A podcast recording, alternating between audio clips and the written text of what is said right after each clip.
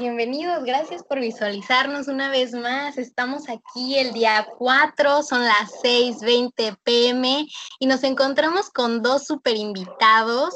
Tenemos a Ronald. Ronald, buenos días, ¿cómo estás? Buenos días, Melanie. Espero que te encuentres muy bien. Yo aquí estoy disfrutando del día y del agradable rato que vamos a pasar. Claro que sí. Y Nat, cuéntanos un poco de ti. ¿Qué vamos a estudiar el día de hoy? Dios mío, hoy vamos a aprender muchas cosas que ni siquiera sabíamos que lo hacíamos en casa. Sí, este episodio va a estar bien entretenido y bien bárbaro, ¿verdad? Expliquémosle un poco a nuestro público de qué es todo esto. Yo les voy a dar una pequeña introducción. Como sabemos nosotros, pues el lenguaje es una forma de comunicarnos y muchas veces hay palabras que hacen como, como ruido, como problema para podernos comunicar y eso es lo que justamente hoy vamos a hablar con ustedes, de todas estas palabras, eh, vicios del lenguaje. Entonces, Ronald, cuéntanos un poco ¿qué, qué, es lo que hoy nos vas a enseñar? Claro, Melanie, yo con gusto. El tema que les voy a compartir el día de hoy son los barbarismos. La definición de los barbarismos es que se pueden definir como el conjunto de, de incorrecciones que consisten en pronunciar o escribir malas palabras o a su vez emplear vocablos inapropiados. Existen tres tipos. El primero del que les voy a hablar es los barbarismos prosódicos que son aquellos en los que se cometen errores en la dicción o la forma de articular sonidos. Algunos ejemplos que les puedo compartir es aiga, cuando se dice haya, yendo con doble L, cuando se dice yendo con Y, persinar, cuando se dice persignar, lagaña, que es lo que nos han enseñado, pero la forma correcta de decirlo es legaña, y uno último sería de gratis, cuando la forma correcta es gratis. Oye, yo no sabía eso de persinar, a mí desde chiquita, persínate. Sí, igual a mí me enseñan a todos. ¿Y de dónde vendrán estos? O sea, ¿estos se pasan de generación en generación o como por qué los decimos de esta manera? Pues muchas veces influye en la forma en que a nuestros antepasados les enseñan y se va heredando, por así decirlo. Pero eso no quiere decir que esté bien dicho. Y sí, bueno, todos yo creo que levantamos la mano en alguno de los ejemplos que dijo Ronald. Yo tampoco sabía el de lagaña, que es legaña. Tú, Nat, ¿qué, qué palabra no, no, no creíste que estabas diciendo mal? Yo pensaba que lo estaba diciendo mal el de, de gratis. Yo pensaba que estaba en este pod, en este podcast de a gratis, pero pues no es. Ay, no, qué cosas, qué bárbaros. Y Ronald, ¿Qué otro tipo de, barbarismo tienes? Tenemos dos tipos más de barbarismos. El segundo es barbarismos sintácticos. Estos son cuando se tiene un mal uso de los artículos con relación al género de la palabra. Eh, algunos ejemplos que les puedo compartir vienen siendo la águila, cuando es el águila. Esto se puede explicar por que se está pronunciando la misma vocal y resulta un poco difícil o desagradable decirlo. Eh, otro sería la primer, cuando es la primera. El tercero en relación a, cuando la forma correcta de decirlo es con relación a. Eh, este, el cuarto, puede entrar también en la categoría de queísmo y de queísmo, que es ven antes que caiga el sol, cuando la forma correcta de decirlo es ven antes de que caiga. Y uno último sería el mesa, cuando obviamente no está concordando el artículo con el género de la palabra, cuando la forma correcta es la mesa. Órale, Ronald. Fíjate que también tengo una anécdota de que pues, mi hermana siempre se la pasa diciendo, ya son la una, y siempre la corregíamos, pero pues sí, definitiva, definitivamente ya sabemos de dónde viene esa palabra, del barbarismo sintático. Oye, Ronald, y por ejemplo, como dice Natasha, yo a mí en la, en la primaria, no sé si a ustedes también les pasaba que preguntábamos qué horas son en vez de qué hora es. ¿Eso, eso también entra en este tipo? Sí, también entraría, porque al final del día son eh, una manera en la que nosotros lo decimos y coloquialmente cualquier persona puede escuchar que te diga qué hora es. Sí, ahora entiendo por qué cuando uno pregunta qué horas son, te dicen las horas del panzón, porque porque no lo estás preguntando bien. A mí me decían este corazón o algo así. Corazón. Corazón, corazón. sí. También algunas canciones emplean rimas así de palabras eh, maldichas que quedan bien en una canción. Y esto es lo que platicábamos, ¿no? Que le enseñan a, desde los niños a decir malas palabras. Sí, y pues se va quedando y cuando los corriges ellos se choquean y dicen, pero ¿cómo si siempre lo he dicho así? Qué, qué fuerte el impacto que tiene la educación, ¿no? Desde chiquitos. ¿Y qué otro, qué otro tipo de, de barbarismo hay, Ronald? Pues el último tipo de barbarismo que tenemos es el ortográfico. Este se ve comúnmente en, los textos escritos o, por ejemplo, puede ser en el WhatsApp, en el Facebook, en aplicaciones de uso cotidiano. Estos son más difíciles de, notar, por así decirlo, porque al ser eh, escritos, si uno lo pronuncia, pues no hay mucho problema porque nadie va a saber cómo lo está diciendo. Eh, estos se pueden definir como cuando se cambian las letras de las palabras y por ende se incurre en faltas a la norma de la correcta escritura y formación de las palabras. También ocurre con extranjerismos mal adaptados al español. Uno de ellos es voucher con B grande, cuando se escribe con V, que es voucher. Restaurant, que mucha gente emplea la palabra restaurant cuando es restaurante. Bullying, o que esta palabra es un extranjerismo mal adaptado porque la forma correcta de escribirlo es bullying, que es bull como la palabra toro y jing, que es Y-I-N-G. Otra palabra sería aeropuerto, cuando la forma correcta es aeropuerto.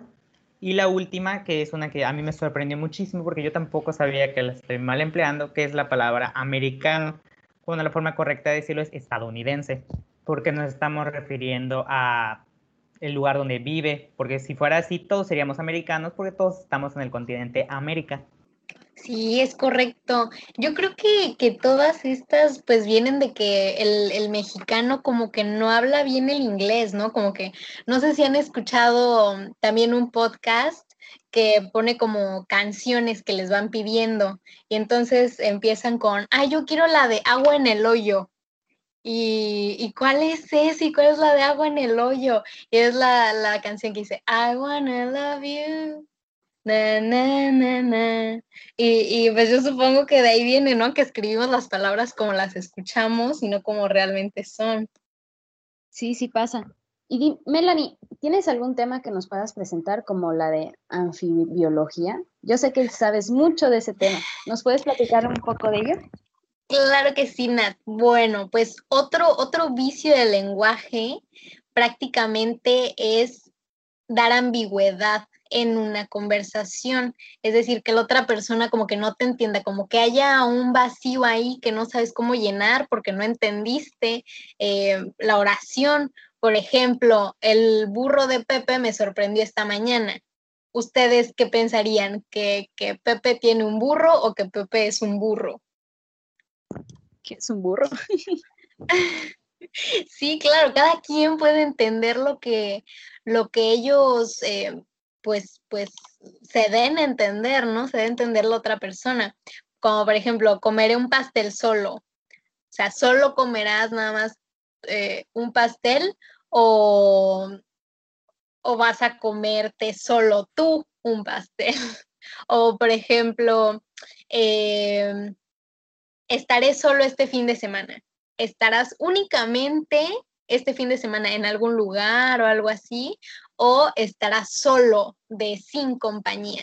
Esto es una anfibología, que eh, la definición correcta es que es catalogada como un vicio del lenguaje o de la dicción, ya que se presta para más de una interpretación, o sea, algo que se vuelve ambiguo en su significado.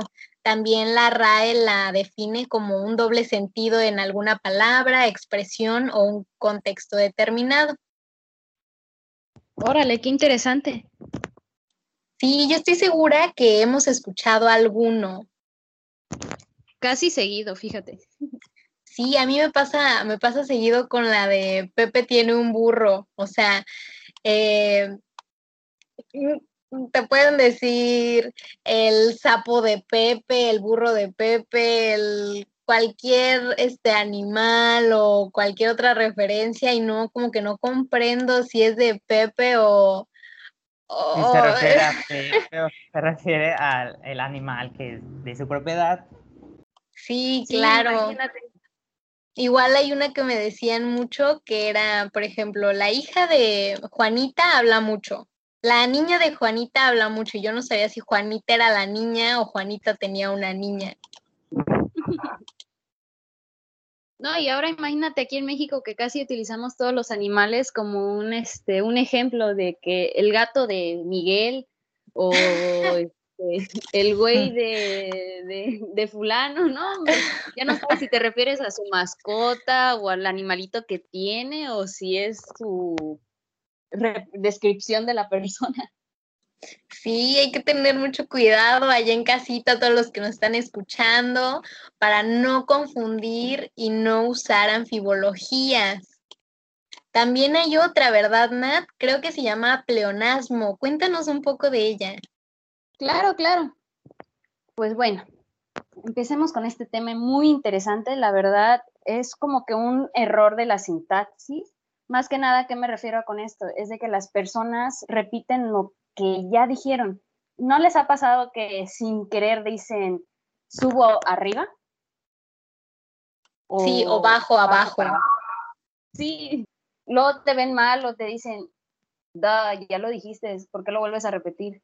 Otro ejemplo muy claro es como que cuando estamos explicando y de repente te molesta, no sé, tu perrito y le dice, salte afuera. Y el perrito dice, sí, sí, sí, se sale, ¿no? O luego hasta nosotros mismos nos cuatrapeamos y decimos, salte adentro.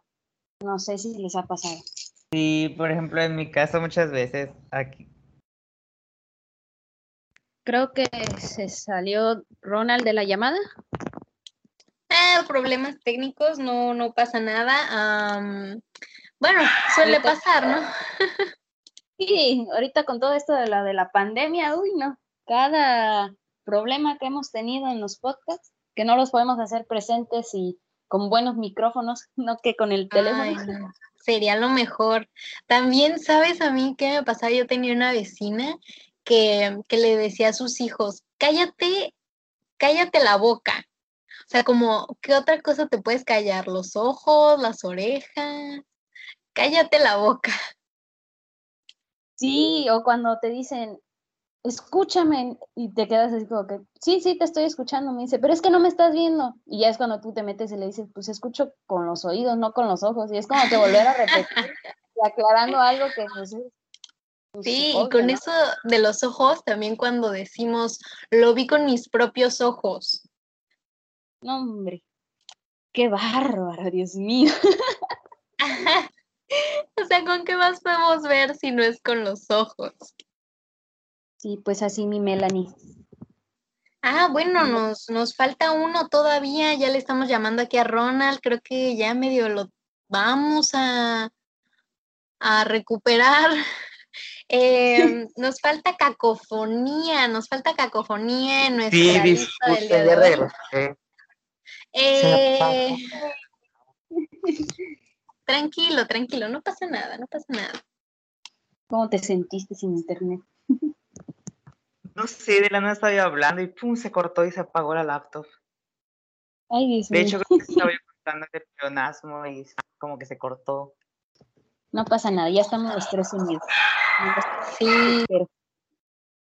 Le estaba contando a Natasha que yo tenía una vecinita que le decía, cállate la boca. No sé si tú has escuchado algún otro ejemplo de pleonasmo que pues no se pueden callar nada más que la boca, o sea, no es como que se callen los ojos.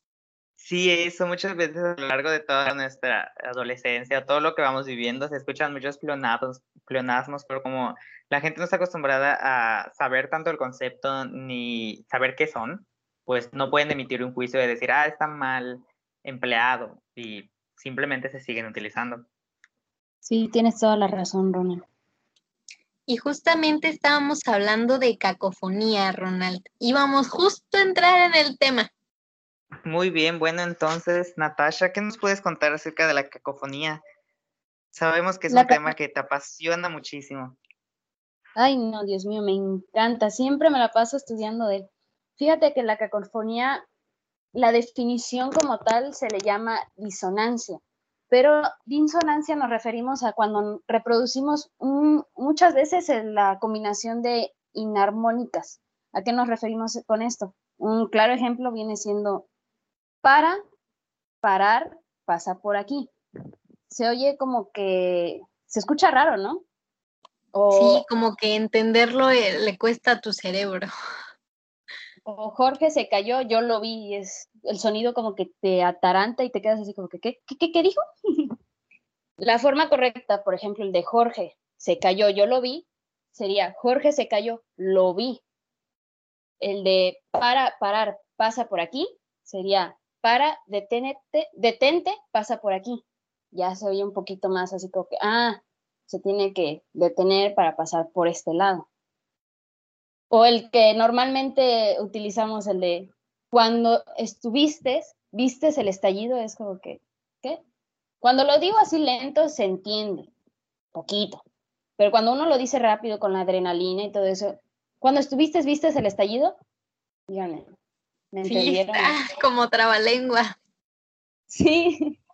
Entonces, la forma correcta sería, cuando estuviste, presenciaste el estallido. De hecho, como en ocasiones me han platicado en este, reuniones en el que luego nuestra boca habla más rápido de lo que estamos pensando. Entonces, es algo común todos estos tipos de errores de todos los temas que hablamos, pero de preferencia hay que evitarlos para evitar precisamente esas confusiones.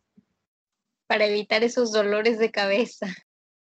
Bueno, pues aquí termina el podcast del día de hoy. Espero que se hayan llevado una buena aportación de nuestra parte. Recuerden seguirnos en todas nuestras redes sociales, en la página oficial de la UT, UT Riviera Maya, por supuesto, y espero que puedan considerar todas estas aportaciones en su vida cotidiana. Esperamos en otro episodio más de este podcast acerca de cómo hablar.